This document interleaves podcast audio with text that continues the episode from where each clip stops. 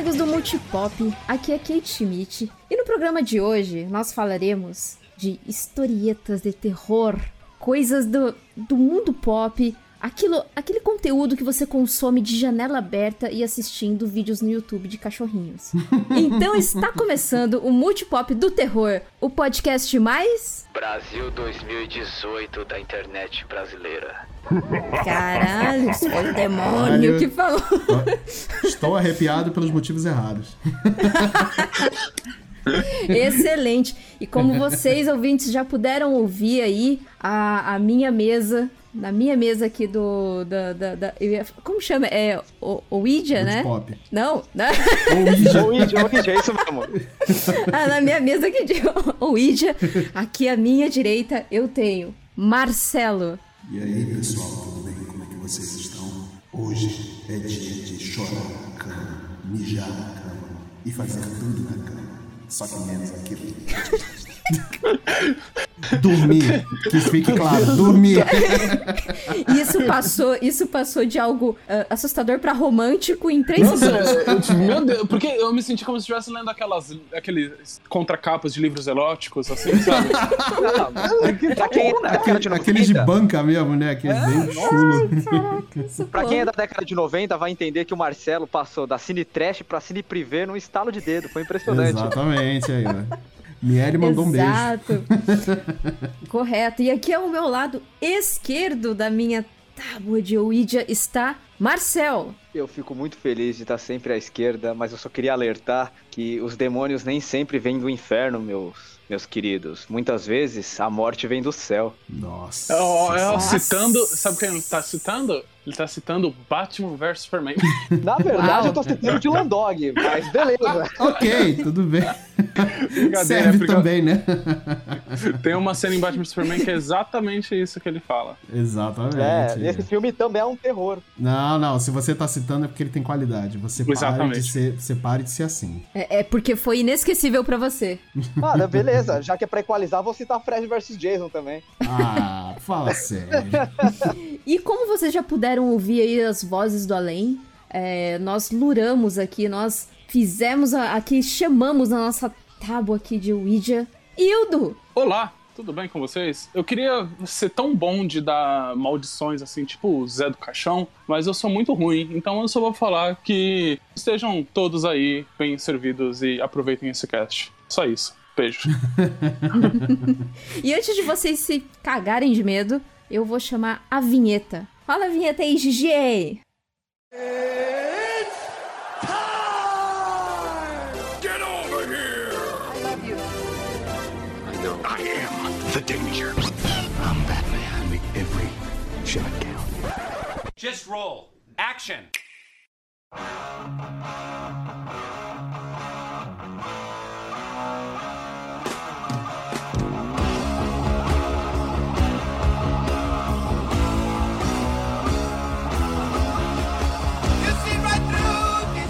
Começar aqui o nosso cast, vai- nós vamos comentar aqui das, ah, dos nossos conteúdos pop aí que envolve terror. Pode ser aquele terror escrachado, pode ser aquele terror um pouco mais jumpscare, ou pode até mesmo ser aquele terror psicológico, né? Que ultimamente a gente vê muitos filmes assim. Tô Não- fora. Tô fora.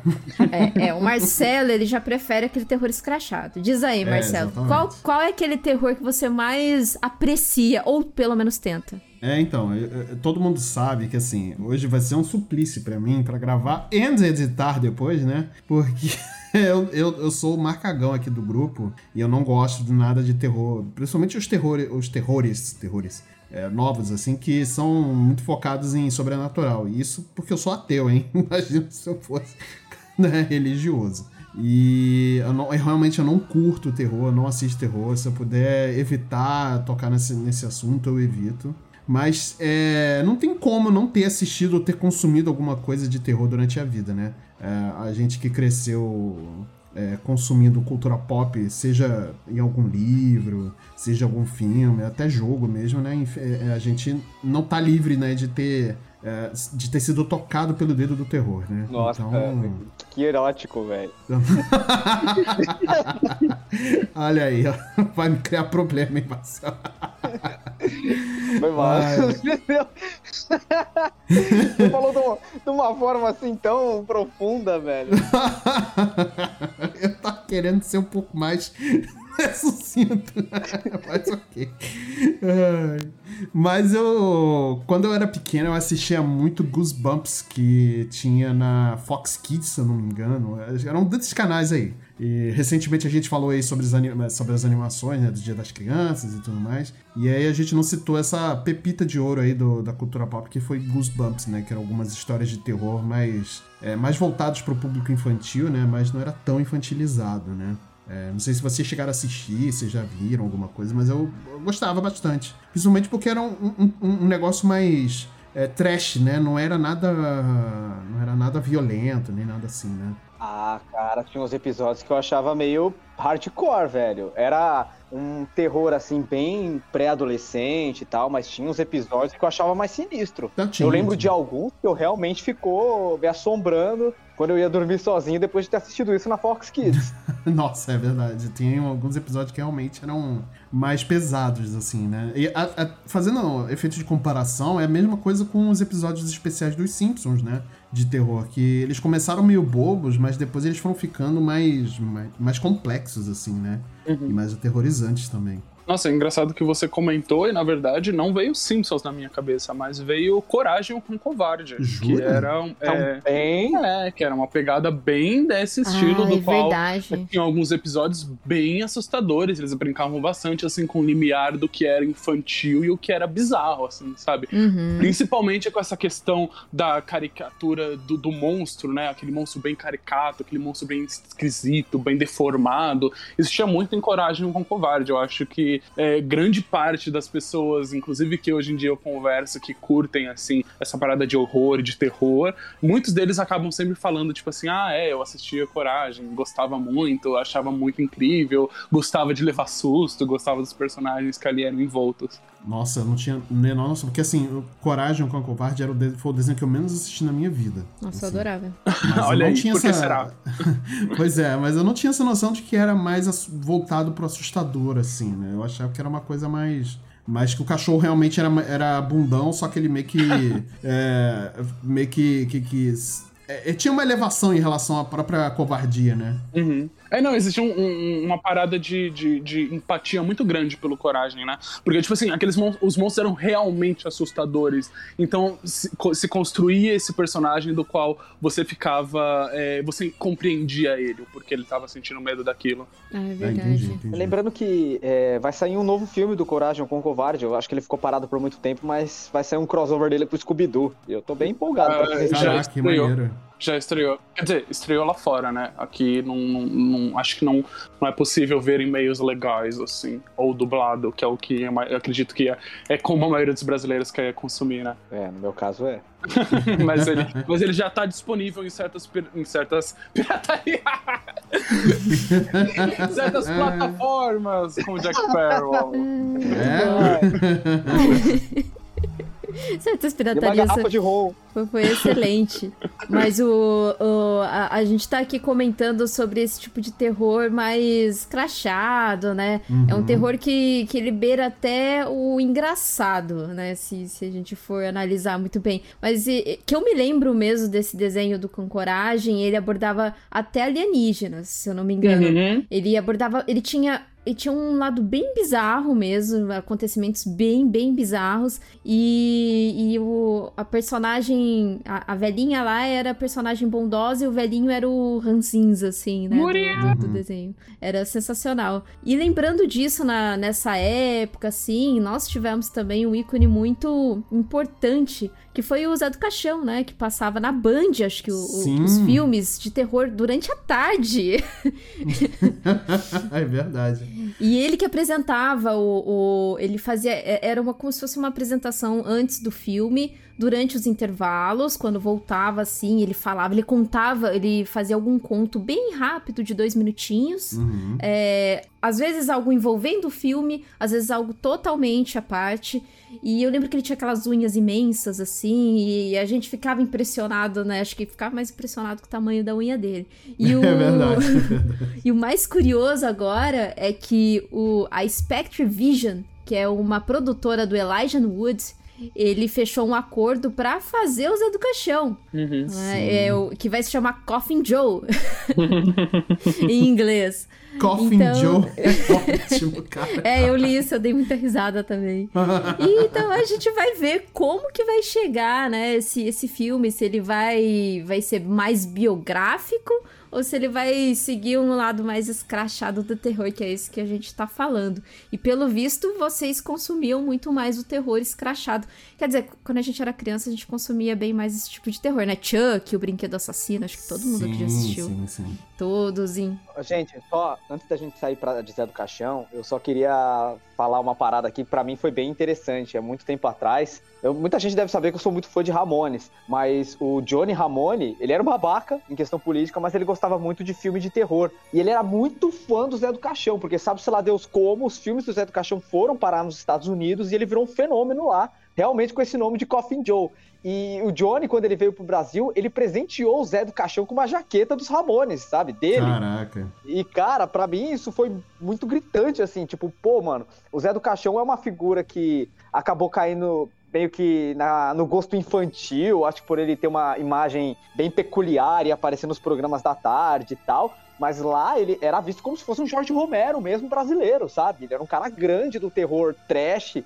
E é uma pena que ele não foi valorizado assim aqui, né, cara? Tipo, ele chegou a ter uma série de TV, se eu não me engano, era o Matheus Nastergalli que interpretou ele. Muito boa a série que conta um pouco da história do Zé do Caixão. E também tem um livro da Dark Side Books, que é a biografia dele, que eu recomendo muito pra quem curte terror, pra quem curte cinema aí, que ele foi um ícone do cinema nacional Uhum. e foi muito mais valorizado lá fora do que aqui. Tem o, o filme clássico dele, né? A Meia-Noite La- é, Levarei Sua Alma, cara. É, a trilogia. é bem- A meia-noite levarei sua alma, a meia-noite encarnarei o seu cadáver e Encarnação do Demônio, que foi de 2008, ou mais recente. Isso, isso, isso. Cara, é, realmente são, eram filmes trash, assim, né? Não, não me deu medo, de verdade, de ver, né? Mas esses filmes são. Tendo em vista que foram feitos em. é, A, a primeira parte da trilogia foi feita em, na década de 70, 80, assim, né? Uhum. Com a tecnologia da época, foram filmes bem, bem feitos, assim, né? E ele levava muito a sério o seu, o seu próprio. a sua própria arte, né? Do, do terror, né? Então ele encarnava ali o personagem com muita maestria também, né? É, a gente falando um pouco sobre esse terror mais pra criança, pra pré-adolescente, porque a gente tem bastante disso, né? Tem o Goosebumps, o Com Coragem, é a Billy Mandy, que, puta, tinha uns episódios meio sinistros Sim. também. Nossa, E, maravilhoso. e os filmes do Tim Burton, óbvio, né, cara? Os filmes do Tim Burton acho que vão muito pra essa linha de um pesadelo feliz. Uhum. E o Tim Burton, quando ele veio pro Brasil, que teve a exposição dele no Miss em 2016, ele pediu pra encontrar o Zé do Caixão na exposição. E tem foto dos dois. Foi a pedido do Uhum. Tim Burton, pra você ter uma ideia do Maneiro tamanho do Zé do Caixão lá fora.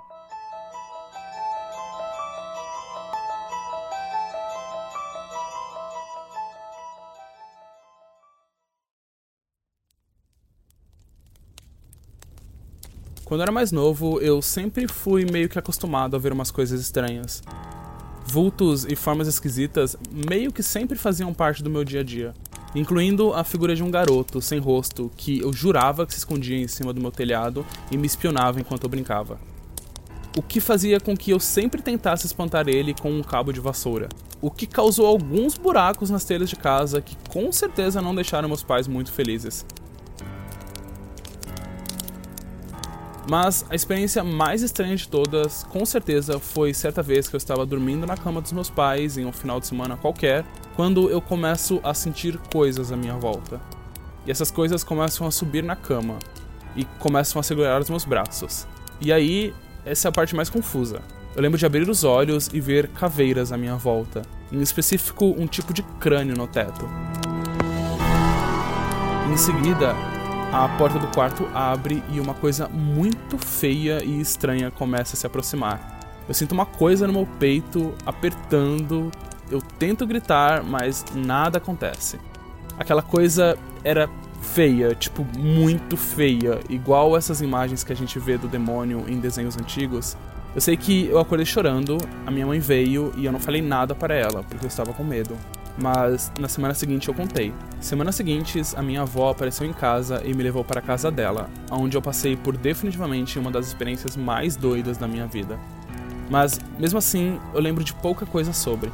Eu lembro dela me levando para um lugar, onde eu fui para uma sala escura, lembro de uma senhorinha aparecer e me mandar tirar a camisa e de começar a bater umas folhas em mim. Tudo isso acompanhado com algum tipo de reza, sei lá. Não sei se foi isso ou alguma outra coisa, mas eu nunca mais sonhei com algo do tipo depois. Como eu disse, eu era muito novo e talvez isso tenha sido só um sonho de uma criança idiota, ou talvez tenha sido o próprio demônio que tenha colocado a mão no meu peito aquela noite. Mas aí fica por sua conta decidir.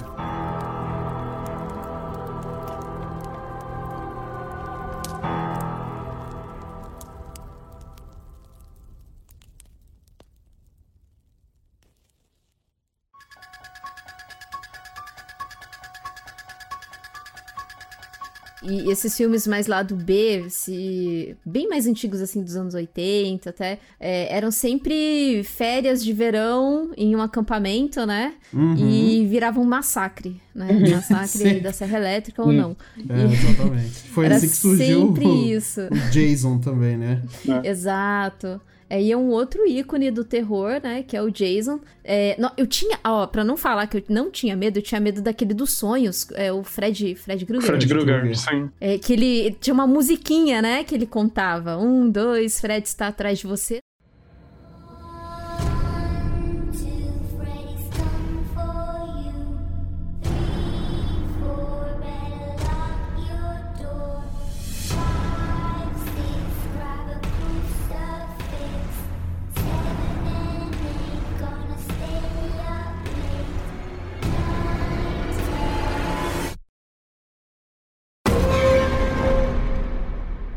Assim, ai meu Deus, o aqui de mim.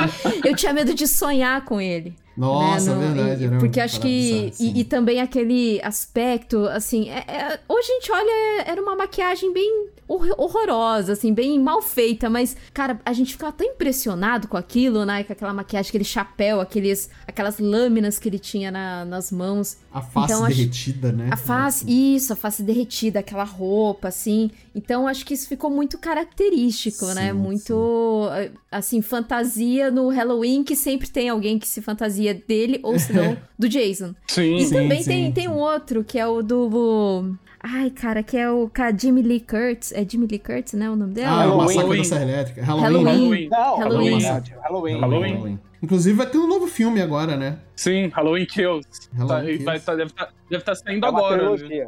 É, é uma trilogia que.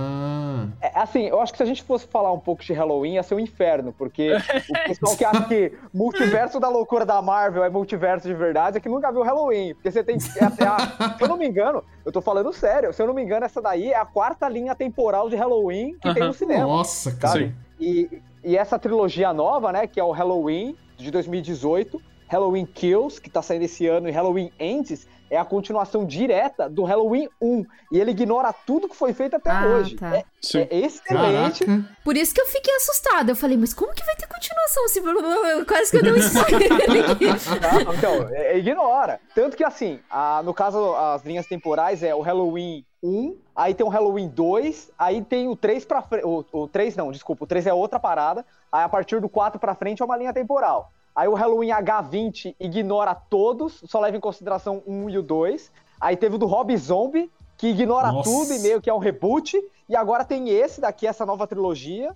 que ignora todos menos o 1. É, tipo, é uma continuação do 1 só. Então é loucura, cara. É- Entender Halloween é loucura. Caraca. É porque ele é muito isso, né? icônico, né? E ele é muito antigo, né? Tipo, ele é, tipo assim, ele é, ele, é um- ele é de 78. Então, se você for para pensar, ele é um dos personagens de, de terror e horror mais tradicionais que a gente tem, assim. É, e faz total sentido você querer o Mike Myers, né? Mike Myers? É Mike Michael Myers, né? Mike Isso, Myers. Mike Myers. Do qual- então faz sentido você querer continuar é, extraindo dessa franquia, né? O pessoal gosta muito do, do, do de 2018. É, as notas desse agora que tá saindo não tão tão boas, o Halloween Kills, Nossa assim. senhora. O pessoal já tá falando de novo, mas mesmo assim, a gente tá vendo é, novamente é, o terror tentando se revigorar assim, de diversas formas, né? A, a Blumhouse tá vindo aí, com, colocando um monte de parada. A gente tá tendo agora, recentemente, a série do Chuck, né? Que no Brasil tá saindo É pela verdade. Star Play e nos Estados Unidos é pelo DSA. Eu assisti o primeiro episódio, eu adorei, eu achei assim muito bom. Eu, eu a- a- a- tipo assim, comprei completamente. O fato do, do Chuck matar homofóbicos pra mim é, é isso, sabe? Ah, 10, 10. pô, aí, aí quero, já me sabe? convenceu, eu vou assistir. Mas, mas, É mano, não tem um quero. lance assim que há um tempo atrás o Chuck ele virou um ícone care? Então, essa, existe, existe uma questão muito legal, quer dizer, muito legal, mas existe uma questão muito doida referente a filmes de terror e horror como um todo, que é, eles são muito prevalecentes dentro da cultura queer, né? Uhum. Existe um- um- um- um- uma adoção muito grande da comunidade LGBT como um todo para todos esses tipos de filmes, né? Tanto que a gente tem, tipo, sei lá, The Rock Horror Pictures, né? Que é, tipo, um, um dos maiores ícones e símbolos, assim, tipo, dessa parada de Halloween, dessa parada de susto, de terror, e que ao mesmo tempo é um ícone queer e, e- e muito forte, assim, sabe? Que pulsa muito é, essa parada. Então, o, o Chuck, ele tem um pouco disso, porque no filho do Chuck, o filho dele é, se considera não binário. É, e ele fala abertamente isso no filme, e isso foi é, considerado muito bem durante, no, durante o lançamento, assim, sabe? Não foi, não foi levado como um tabu, ou não é uma parada que, sei lá, que o Chuck, por mais que seja um assassino maluco, querer se punir o filho dele por causa disso, sabe? Tipo, então, então é, é, é, é, rola essa questão no Chuck, e essa questão ela é levada assim como, é, como um todo. Assim, o, o cinema de terror e o cinema de horror ele é muito prevalecente da- é, dentro da cultura queer. Assim, você vê quando bomba Halloween, o que mais rola é tipo memes de como Halloween é, é- é, tipo assim, como coisas que gays gostam, é Halloween e, e- e sair por aí sem camisa. Então, tipo, é uma parada que realmente é muito forte, é muito prevalecente e se você assim, eu acho que qualquer filme que você conseguir me falar, assim, é, que seja de, de terror ou de Halloween, eu vou te apontar um- um- uma parada do qual a, a comunidade LGBT tem um- um- uma coisa com, assim. Muito se fala sobre talvez ser o fato de ser essa, essa imagem meio distorcida e meio de você ter uma parada que foge do que é considerado o normal por uma comunidade cisnormativa, assim. Uhum. E aí é onde você, por mais que você, é, quando você está falando de uma comunidade marginalizada como o- a comunidade queer, é, é uma, é, era principalmente antigamente, né, mais pro início dos anos 80, é, sentia muita falta de representatividade em telas. Uhum. Então se fala sobre a, talvez a busca dessa representação dentro de outras paradas que não necessariamente eram para ser. E aí você tem essas coisas muito doidas acontecendo de tipo pessoas não binárias se encontrando um local dentro de Chuck, assim, sabe? Isso, isso existe, eu acho isso muito doido, assim. Não sei nem o que dizer, não sei dizer se bom ou ruim, se posso dizer que é doido. Não, eu acho super entendível. O que eu acho bizarro é, por exemplo, o Babadook ter virado um, um símbolo LGBT, porque realmente eu não consegui enxergar. Aí, no caso, foi que, tipo, uma, uma publicação norte-americana fez uma publicação comentando que o Babadook era um. é, colocando ícones é, LGBTs que você deveria conhecer. E ele coloca o Babadook. É, não sei por que raios ele fez isso, foi um erro, mas as pessoas tornaram isso como piada e acabaram é, introduzindo ele dentro da comunidade, assim, sabe? Ah, entendi. Então é maravilhoso.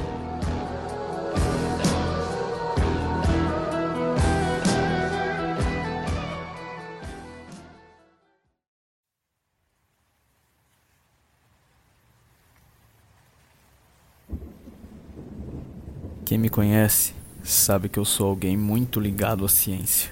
E justamente por isso, coisas como fantasmas, demônios e afins não tiram meu sono. Não, o que me assombra é o vazio, é a possibilidade da morte ser realmente o fim da linha. Sem inferno, sem paraíso, nada. Quando vemos dessa forma, nem parece tão ruim assim, até que você se lembra que não existiria reencontro com as pessoas que você já amou e partiram, que você se lembra que as suas preciosas memórias e consciência se perderiam, parafraseando Roy Batty, como lágrimas na chuva. Isso realmente me assusta. Por isso, a ideia de ver um fantasma ou assombração não me incomoda. Pelo contrário, me dá esperança, pois traria certeza de que alguma parte de nós sobrevive do outro lado do véu. Por isso peço desculpas por não trazer nenhuma história de fantasma para assombrar vocês. Pelo contrário, torçam de todo o coração para que ao menos uma história seja real. Pois se realmente todas forem mentira, então a única coisa que nos aguarda no fundo de nossos túmulos é nada mais, nada menos que o esquecimento.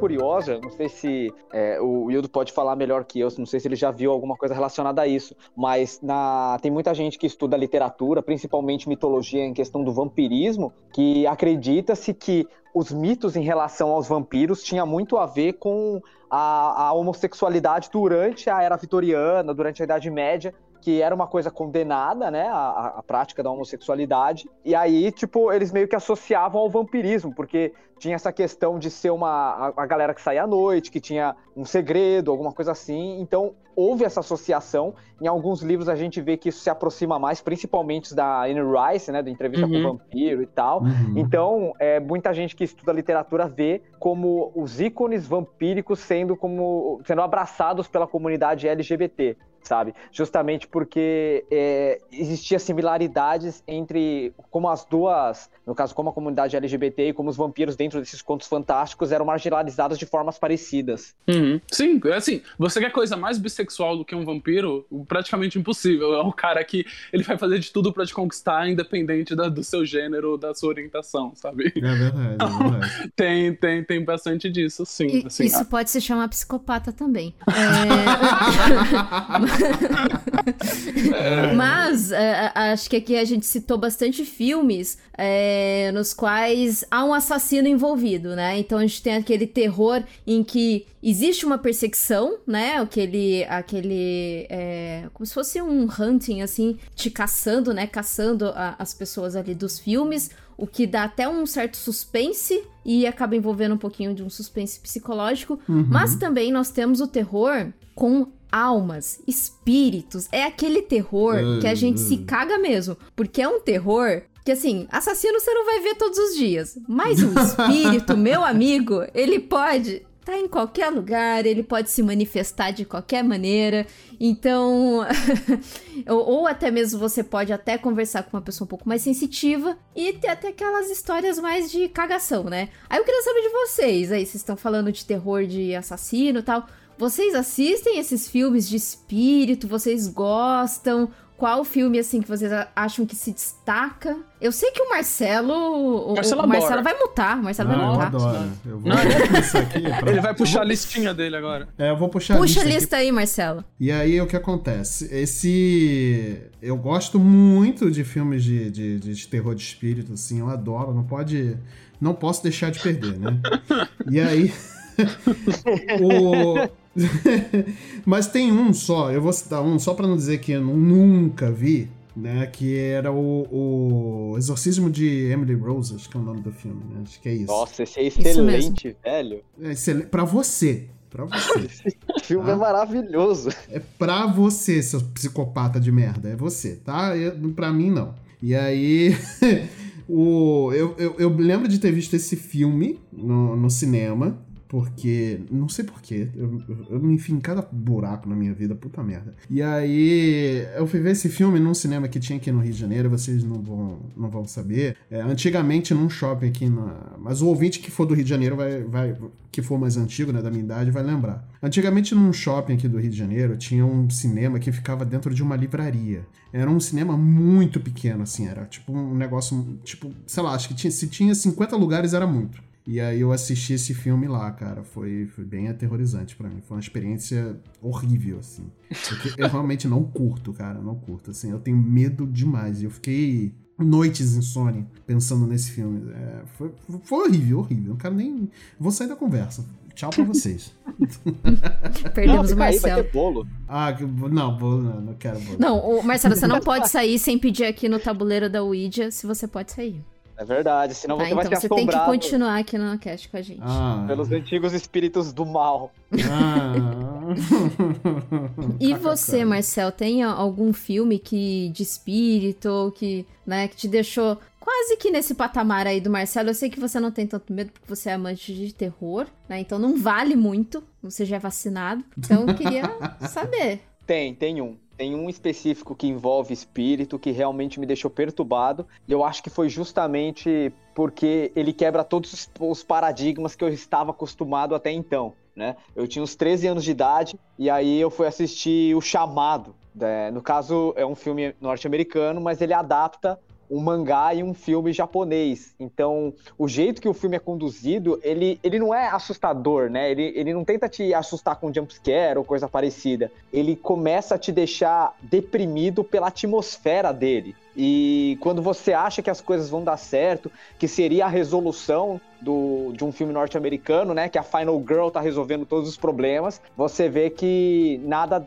nada aconteceu. Tipo, as coisas elas vão continuar dando errado, independente do que os protagonistas façam, sabe? Então, acho que o primeiro filme que realmente me deixou mal, me deixou assim, putz, mano, saí do cinema zoado. Parecia que meu dia tinha acabado. Foi chamado, cara. Até hoje eu ainda tenho, assim, com o filme original, né? É, ele é um filme que me deixa zoado, mas eu acho que ele é uma obra de arte em questão de terror, sabe? Ele constrói uma atmosfera muito boa pra deixar você exatamente com o mesmo sentimento que os protagonistas do filme têm, de desolação, de tristeza, de angústia. Eu acho que o chamado ele é muito competente em tudo isso. Nossa, que experiência maravilhosa pra se ter um domingo à tarde, não é mesmo? Ir no cinema, assistir e, e- e ter visões do, do mal e do capeta. Perfeito, maravilhoso. Ah, cara, eu, eu parto do seguinte princípio, assim, é, pro pessoal que curte terror, eu acho que deve estar nessa pegada, porque se você vai num filme de comédia e você não ri, então você jogou seu dinheiro fora, sabe? Porque o seu propósito é você dar risada, você se divertir. Se você tá pagando por um filme divertido e não se diverte, você cumpriu o papel dele, né? A arte não cumpriu o seu papel. Agora, pra mim, se você vai num filme de terror, eu vou com, o- com o propósito de me cagar de medo, velho. Então o chamado cumpriu esse propósito aí. Parabéns, parabéns. Eu, um, dos filmes que deu essa sensação assim em mim de, de, de que eu fiquei mal depois que eu vi foi o Atividade Paranormal, né? Porque eu acho que essa parada dele brincar de ser real, mesmo a gente hoje em dia sabendo que não é, né? Tipo, que na verdade todo, tudo aquilo foi montado e é, e é filmado, mas é filmado de uma forma para te dar a impressão de ser real, de ser, de ser aquela coisa do footage, né? Que você encontrou. Acho que aquilo me dava uma sensação tão zoada, assim, mas tão zoada, do qual eu terminei meu dia assim, tipo, puxa, vou assistir Bob Esponja. Porque não tá dando mais. Ô Hildo, sabe que eu acho que é o lance do Atividade Paranormal? Que os diretores constroem um monstro com situações do dia a dia. Uhum. Então, é, por exemplo, vai, você vai ver um filme sobre. Pô, chamado, você tem que assistir uma fita de vídeo pra você ser assombrado pela Samara, sabe? O Jason, você precisa ser perseguido por um cara gigante com uma máscara de hockey. Agora, o monstro da atividade paranormal é tipo uma porta que bate, é, é uma janela que fecha, e são coisas que durante o dia, você na sua casa, isso acontece, cara. Então você para de associar aquilo como sendo eventos corriqueiros e você associar o demônio. Sim, A exatamente. geladeira estralando à noite, né? Seu cachorro olhando pro nada parado. Opa! E- Vocês então, podem parar com isso, gente? Porra, caraca. Caceta. Então, eu vou ter que me assim- ausentar pra trocar minha fralda aqui, gente. Porra, eu, hein? Mas você Caraca. sabe que o, o- acho que o filme, acho mais recente, vai, porque eu gosto muito, quando eu assisto filmes de terror, eu busco muito por filmes nesse sentido de espíritos mesmo, né? Porque eu gosto da coisa mais hardcore mesmo. É... porque de crime eu, eu Essa como Kate não todos pega sabem, leve, né? Kate... não, não pego, cara. Porque se for É. pra eu ver crime, eu vejo documentário de crime no Discovery ID, que eu sou Nossa. apaixonada. É... Agora, de filme de terror, assim, de espírito tal, eu gosto daquele que é The Conjuring. É... Putz, eu esqueci o, o- o Invocação do Mal. E eu gosto muito dele porque ele é adaptado a, a acontecimentos reais. Uhum. Assim, claro que nem tudo ali do filme é fidedigno ao que realmente aconteceu. Mas é aquele casal, né, que realmente tem uma história no qual eles. é, ela é médium. Ela, eu não sei se eu, se, ela- se eu posso dizer que ela é clara evidente ou se ela é médium. Mas eu acredito que seja médium. É, a, a- é o Ed, né, que é o marido, e a Lorraine. Eles são os Warrens. E, e daí tem até três livros deles que eles contam bastante. Tem bastante relatos, né, das, das atividades. E tem o- os filmes, né, que acho que são três no total. O primeiro, eu acho que foi o mais chocante, né, porque foi algo novo. O dois eu, eu achei meio, meio, não digo ruinzinho, mas é que a história do dois eu achei uma história um pouco inventada pela família. Porque aí depois eu fui atrás da história real. Então eu achei a história um pouquinho esquisita e meio inventada pela família. E eles sempre visitam é, essas, é, essas famílias que estão com esses problemas e para tentar purificar, para tentar explicar o que tá acontecendo para que essas famílias tomem é, medidas ou para expulsar o espírito ou para fazer alguma coisa em questão, né? Então, o 3 ele é baseado em um crime real que aconteceu e que eles foram nessa casa visitar e foram até na corte da justiça tentar provar que o cara que cometeu esse crime, ele estava possuído. Então, o 3 Pelo ritmo ele- ragatanga? pelo ritmo ragatanga. E- Desculpa. Então, então tem essa, essa, essa parte que envolve o crime, né? O crime real do que aconteceu e o envolvimento do casal Warren com esse crime. E eu não sabia que tinha existido isso. Aí depois que eu assisti o filme, fiquei sabendo. Depois eu fui buscar mais informações a Nossa, respeito. juntou duas coisas que você nem Nossa, gosta, né? Eu, eu- eu entrei num delírio ali, ó. É. Meu Deus. Então, Duas o- coisas que a Kate gosta, crime e satanás. Nossa senhora. o Marcelo já tá na terceira fralda, já, cara. Caraca.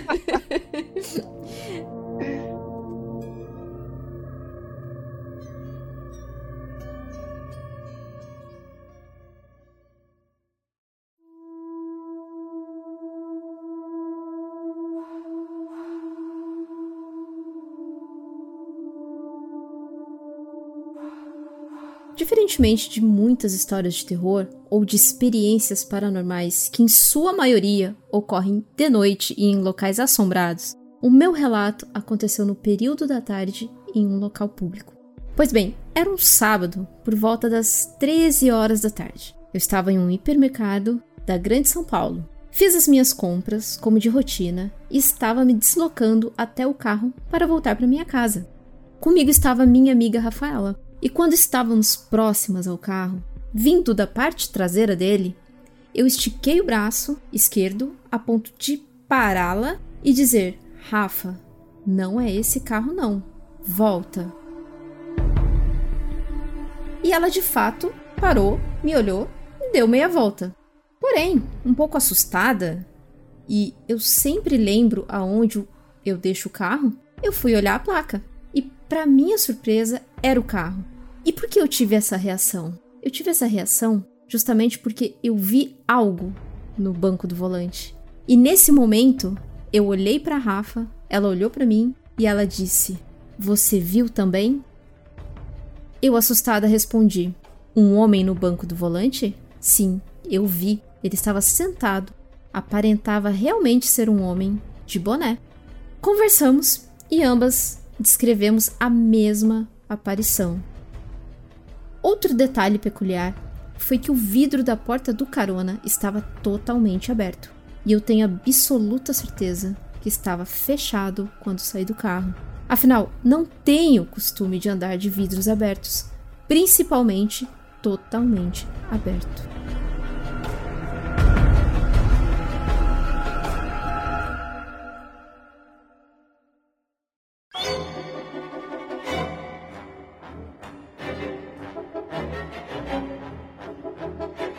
E, e não só tem, acho que, filmes, mas a gente tem séries também, né? Que é aqueles é, Ghost. Acho que é Ghost Hunters que fala. Ah, sim. No Discovery tem um- uma série bem, bem recente pra nós, Brasil, tá? Mas essa série ela já tá na 11 temporada, lá nos Estados Unidos.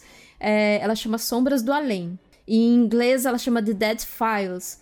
É, tem alguns episódios no YouTube. É, tem até, acho que legendado ou dublado ali, você consegue encontrar. Mas, na verdade, a Amy Allen, que ela é uma comunicadora psíquica, médium, e o Uhum. Steve DeVette, que ele é um, ele é um policial. Então ele vai nessa cidade, ele investiga essa casa, porque que ela. Quem que foram os donos dessa casa, né? Por que que ela é assombrada? E depois a Amy vai E eles cobrem tudo na casa pra ela não ver nada, assim, tipo, não ver retrato, não ver nada, pra ela não associar nada. E, cara, ela vai andando na casa e ela vai falando: Ó, aqui teve isso, aqui tem uma mulher assim, assim, assado. Aqui, esse cara aqui, tem uma pessoa aqui que se matou nessa casa. E foi ah, em 1900 e tantos. Ah, tem. E ela sente, cara, é bizarro. Ela acerta tudo. É bizarro, é bizarro. Eu fiquei chocada. Então, você, ouvinte, que quer se cagar na calça e quer assistir um documentário que, assim, te deixa impressionado mesmo, esse documentário, The Dead Files ou Sombras do Além. É, é impressionante como ela acerta tudo. Aí você vira pra mim e fala, mas Kate, tudo isso acontece nos Estados Unidos? É por conta da guerra civil que teve lá. Então, muita coisa, morreram muitas pessoas. É, tem muita atividade. Teve numa casa que ela foi que era um bordel na época do Faroeste. E, e daí ela falava, assim, as personalidades que passaram ali, quem que, quem que tava ali, o que que aconteceu ali. É bem legal, assim, eu super recomendo. Só não recomendo pro Marcelo, porque agora eu sei que ele tá chorando. Não, eu tô. Tá fedendo tudo aqui. Tá fedendo. Caceta. Vocês gostam de um comentários, assim, documentários tal, que pode ser, ser pode ser, assim, real So- e tal? sobrenatural. Olha, assim, Isso. você trouxe essa parada do, do, do documentário, né? Dessa parada de mais próximo do real, e me veio na cabeça uma coisa do qual eu acho que eu não sei se eu posso falar sem o Marcel abraçar o boneco dele de, de, de estimação, sem ele abraçar o TED dele. Porque me veio na cabeça os programas que o Gugu fazia, né? O Gugu tinha essa parada de, de, de, de, de fazer, de ir atrás do, do, do monstro, do terror, do bicho, da assombração, né? Tinha até uma encenação ali e tal. Eu lembro que tinha um pouco disso, assim. eu- E, e- e eu acho que o, o nosso Dead Files, o Dead Files brasileiro, né? É verdade. Tinha. No Fantástico também, antigamente, tinha um cara que caçava paranormal, né? O paranormal. Meu Deus, tinha o Padre Quevedo. Como é que vocês estão esquecendo dele? É, o padre. O padre Quebra meu dedo, quebra meu dedo. quebra- Duvido tu quebrar meu dedo. Olha, cara, eu. Sinceramente, quando eu procuro alguma coisa de terror, eu não vou pra esse tipo de documentário, porque, pra ser sincero, eu não boto muita fé, cara. Nos de alienígena eu não vou porque eu tenho muito medo, de verdade. É, no- nos relacionados a espíritos, a mediunidade e tal, putz, mano, eu não boto muita fé. Eu fico achando pelo em ovo, é, eu fico achando que os caras é meio charlatão e tal, e aí meio que eu acabo saindo disso. Se eu procuro alguma coisa relacionada a terror, principalmente algo mais seriado, eu realmente prefiro uma série de ficção que abrace o terror e que geralmente trate o terror como um pano de fundo para tratar outros temas, sabe? Eu acho que é mais a minha pegada. É, é legal isso, a gente até conversar sobre isso, porque a gente acaba entendendo que são perspectivas totalmente diferentes com o terror, né? Uhum. O Marcelo gosta de uma coisa escrachadona, Sim. Marcel gosta de, de, de algo assim, é, mais voltado, abraçando o terror em, algum sentido, assim, não assim, Alma penada. experiências. Alma penada. Ah, eu prefiro alma penada. o, o Wilda ali tá quieto, também que acho que tá chorando. Não, eu curto, eu, eu curto o slasher. Eu, eu curto o slasher. Comigo é a parada Aí, do slasher.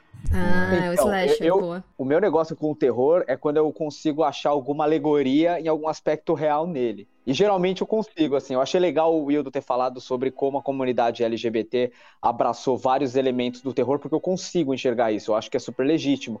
Mas o terror por si só, ele consegue tratar vários temas. Por exemplo, é, tem gente que vê o massacre da Serra Elétrica como sendo uma, uma grande alegoria ao veganismo, que você está colocando as pessoas que comem carne no papel dos animais. E quando você é, tipo, a presa a ser caçada, a ser consumida, tipo, as coisas não parecem tão divertidas assim. Então, tem uma pegada meio panfletária vegana de uma maneira meio sem querer, sabe? Eu acho que vários filmes de terror acabam indo pra esse lado. E isso me agrada demais. Umas obras, por exemplo, A Maldição da Residência Hill, que é excelente. Eu acho que é a melhor série de terror que eu já vi na minha vida.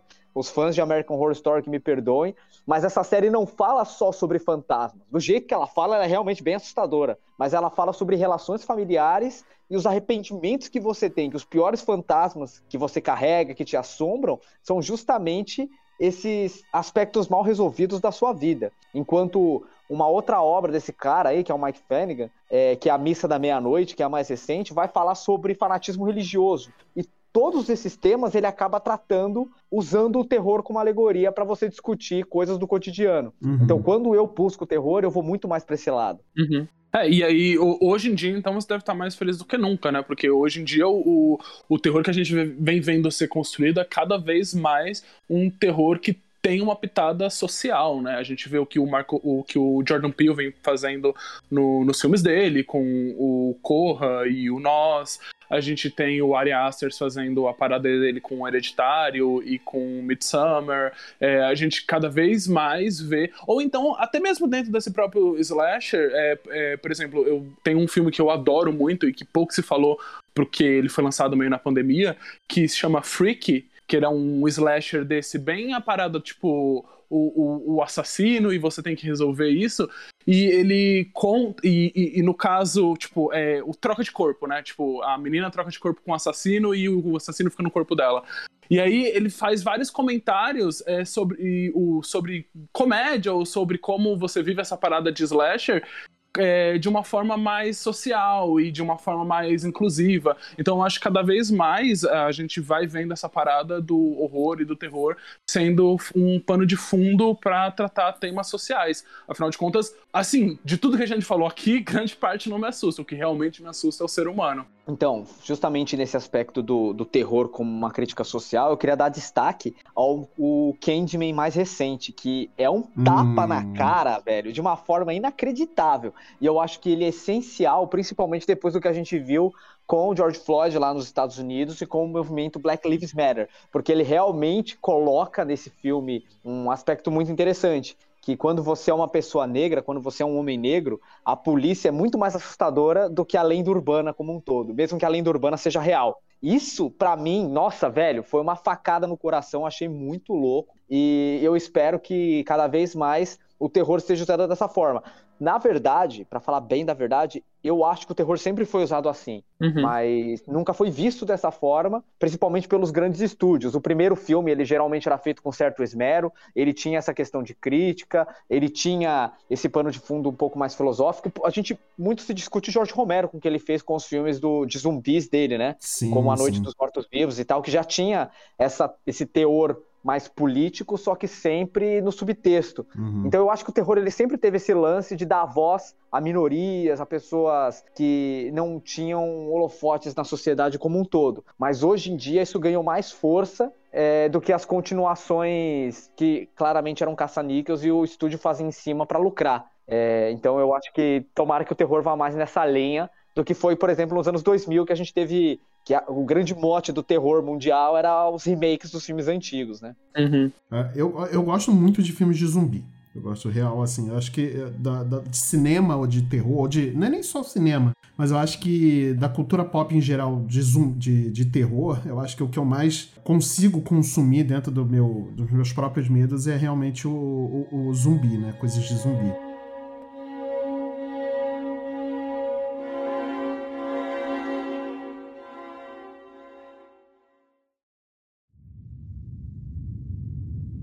Sou médico, trabalho em um hospital público. O hospital não é especializado, recebe os mais diversos pacientes nas mais diversas ocorrências. Costumariamente trabalho até tarde, madrugada dentro. As equipes de enfermeiro e limpeza entram e saem, muitas vezes em meu turno. Acontece que uma noite dessas, já cansado de um turno de 12 horas ininterruptas, chega uma ajuda. Tratava-se de uma paciente bem restabelecida, quase de alta, por assim dizer. Boa noite, doutor. Posso ajudar? Oi, querida, aceito sim. Afinal, parece que todos os enfermeiros desapareceram, né? Acabou de chegar um paciente muito machucado devido a uma queda de motocicleta. Pois não, doutor, o que posso fazer? Os enfermeiros da ambulância já o deixaram aí na maca e se foram. Vamos levá-lo lá para a sala de primeiros socorros e limpá-lo? Assim foram feitos os primeiros procedimentos no rapaz. Limpo, o levamos para um quarto. Querida, só mais um favor? Pois não. Faça companhia a ele enquanto vou ao necrotério pegar os atestados de óbitos para assinar, por gentileza. Tudo estava tão vazio. Alguns enfermeiros dormindo, pacientes também. Desci ao necrotério e lá, para minha surpresa e susto, um outro paciente me recebeu. Só que ele estava com uma pulseira vermelha. Fiquei apavorado e subi as escadas frias num pulo só. Chegando ao quarto, onde havia deixado o paciente e ajudantes, estava ofegante. No necrotério, Um paciente me recebeu com uma pulseira vermelha no braço. Mas, doutor, o que tem a pulseira vermelha? Ela marca os pacientes que estão mortos. Era uma pulseira dessas aqui? Então ela me estendeu o braço direito, mostrando uma pulseira vermelha. Conto Pulseira Vermelha de Marcy Marques.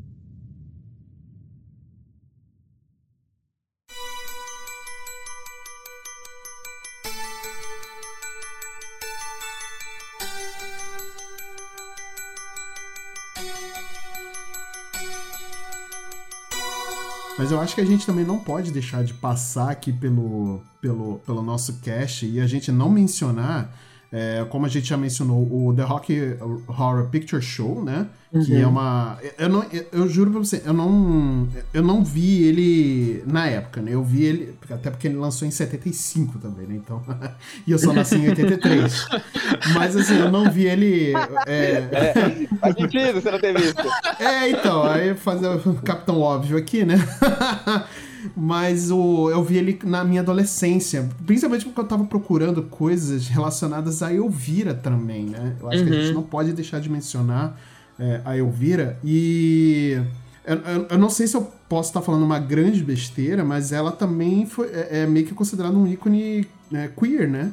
Sim, os dois são viados pra caralho. Tipo, tanto o, o, o, o Horror Picture Show quanto a Elvira, assim, é, a- a- adoram, assim. É, é verdade. E eles têm, principalmente o The Rock Horror Picture Show, eles usam muito da cultura, da cultura, né? Do, do, do queer, né? Porque tem travesti, tem as roupas, né? A forma de linguagem e tudo mais, eles são é, mu- muito assim, né?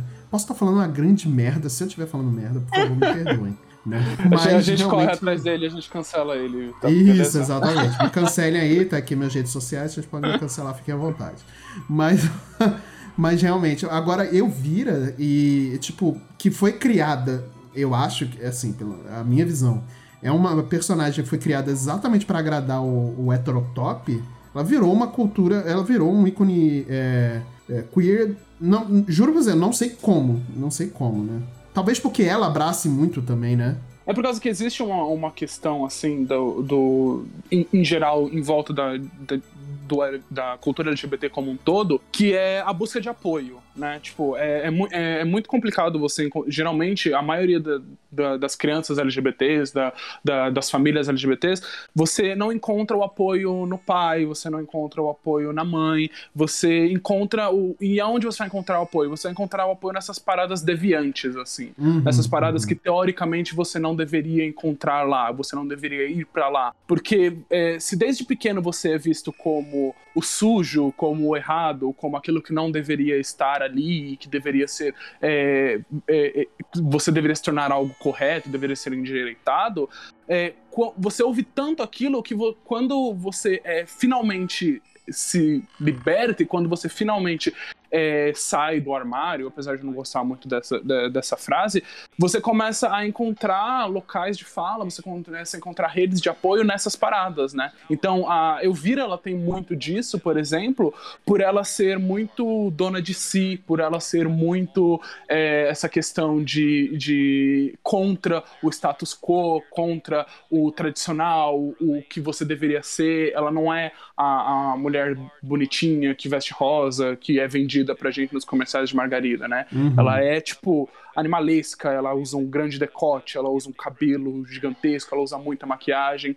E tudo isso acaba conversando muito com, com a comunidade como um todo, assim, sabe? Inclusive, o The Horror, o The Horror Picture Shows, por exemplo, é, ele foi o filme que, mai, que durante mais tempo ficou em cartaz ele estava em cartaz durante desde o lançamento dele, por conta que a, se tornou uma cultura, se tornou uma comunidade em volta desse filme tão forte que ele nunca saiu de cartaz. Ele saiu de cartaz, se eu não me engano, na pandemia, por conta de tudo que aconteceu, de que a gente sofreu aí um grande baque. Mas até então, se eu não me engano, ele era o filme assim de mais longa vida em, em cartaz no cinema, assim, sabe? Caramba. Por causa disso. Existe, existe essa cultura e essa cultura de apoio e de conexão, assim, sabe? Justo. É, Lady Gaga tá aí pra isso, né? É, Little Monsters, o Little ah. Monster, é essa parada. Esse- Inclusive, Elvira vai ganhar um especial na Netflix agora, né? Ah, é verdade. Justíssimo. Justíssimo. É, é, eu vi esses dias, eu, eu até fiquei feliz. Falei, nossa, legal, né? Você resgatar uma personagem daquele tempo que fez tanto sucesso. Nossa, e eu achava demais, Elvira. Eu achava ela. Porque assim, é, Eu, não eu também só. achava, mas pelos motivos errados, né? Mas... Eu achava porque assim. Não. Porque ela dava fora nos caras, assim, sabe? Tipo, Exatamente. Você sentia aqueles. Meu, essa- ó, uma coisa que hoje eu paro e penso. Quando eu tinha 12 anos, eu ia na padaria, os caras mexiam comigo, Caramba, sabe? cara. E isso é horroroso, é bizarro. Você ser mulher Bizarro é um isso. inferno. Porque se você não tem paz, nem com Uhum. 12 anos, nem quando Mano, você é 12 criança anos, cara, para comigo. sabe? gente. E, e- então, assim, eu vendo a Elvira, ela batia nos caras que ficavam assediando ela, eu achava isso incrível. Uhum. Então, por isso que hoje, assim, eu, eu penso na Elvira e eu falo, pô, legal, né, cara? Porque, assim, é- era bem disruptivo. E por isso que, às vezes, algumas falas da Madonna, eu não falo todas, mas Uhum. algumas coisas que a Madonna fez, eu gosto. É, agora ela anda falando umas merda. Mas, É. assim, na, na época ali, mais pra trás, era, era um pouquinho mais assim. Eu acho, mas eu acho super, super legal, assim, da, da- nessa parte, né? Uhum.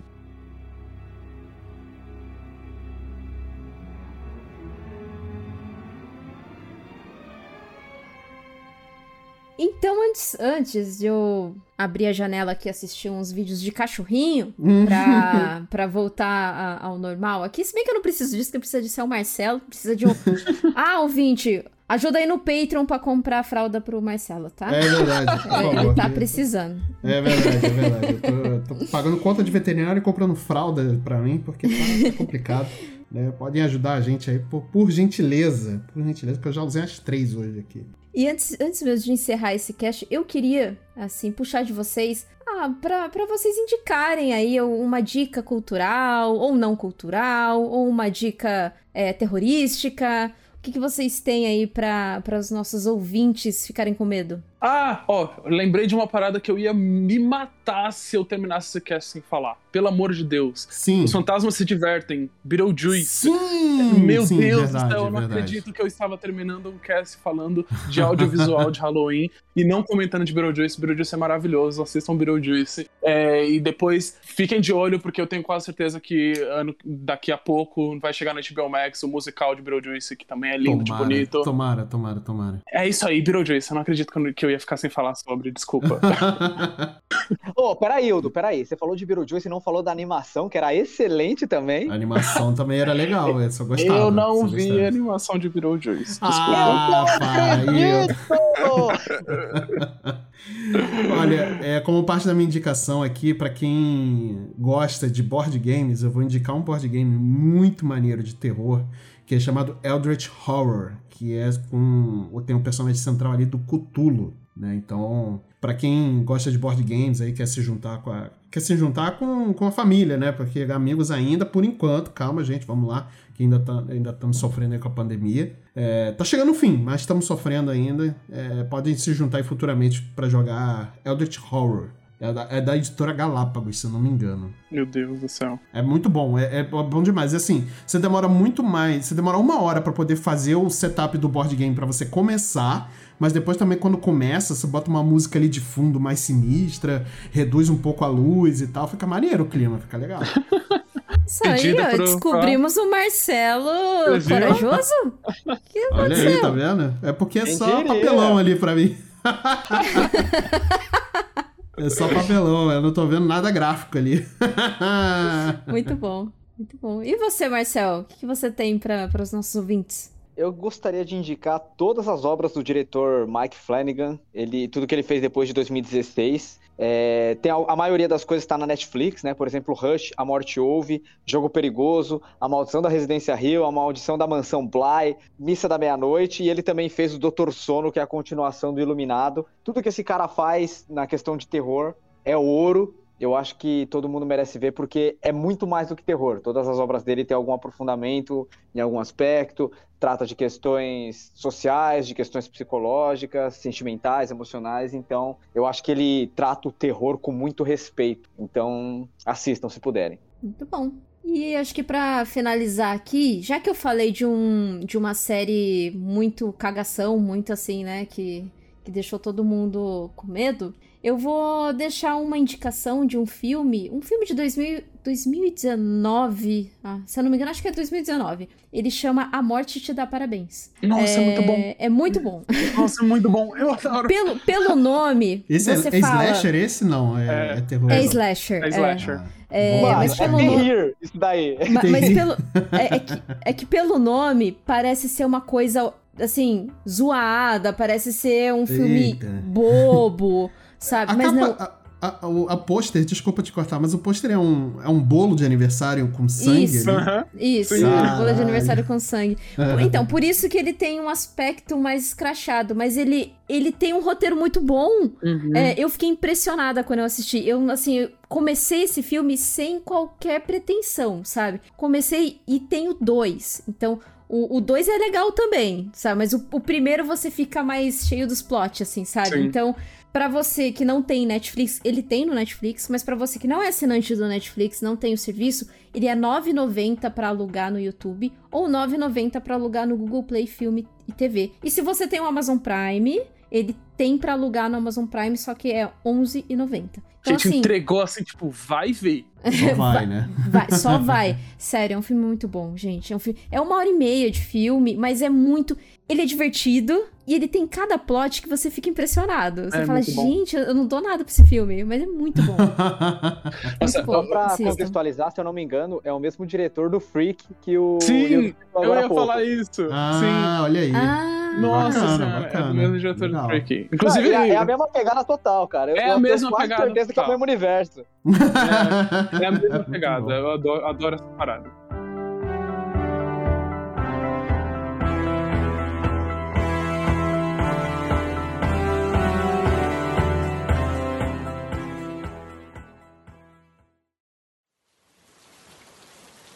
Numa noite chuvosa, um pai colocava sua filha para dormir. Papai, me conte uma história para eu dormir? Tudo bem, filha, disse o pai sentando ao lado de sua cama. Era uma vez. Após terminar o conto de fadas, o pai certificou que sua filha estava dormindo e se levantou. Quando estava prestes a sair do quarto, o pai escutou um barulho estranho um rangido de madeira. Estranhando, foi averiguar em silêncio para não acordar sua filha que dormia na cama. O barulho parecia vir debaixo da cama dela. Ele agachou e tentou entender o que havia feito barulho abaixo da cama. E para sua estranheza, sua filha estava lá e disse assim para ele: Papai, tem alguma coisa deitado em cima da minha cama.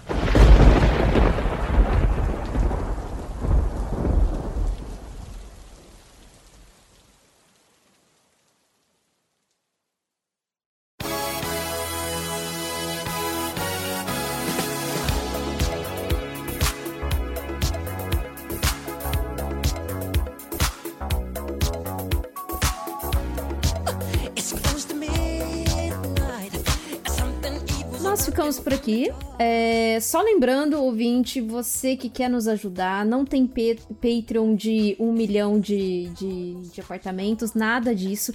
A melhor forma de você ajudar é espalhando aí ó, os nossos casts para alguém da sua família, para um amigo que também se interessa pelos mesmos assuntos. E também você pode ajudar seguindo as nossas redes sociais, mandando seus recadinhos nas redes sociais. Se você quiser deixar também o seu recadinho nos comentários lá das, da- das nossas postagens, deixe seu recadinho lá. Também nós aceitamos sugestões de casts, que a gente fica muito feliz se você entrar lá e comentar a respeito. E quais são as nossas redes sociais, meus amigos? Você vai encontrar as nossas redes sociais, tanto no Instagram quanto no Twitter.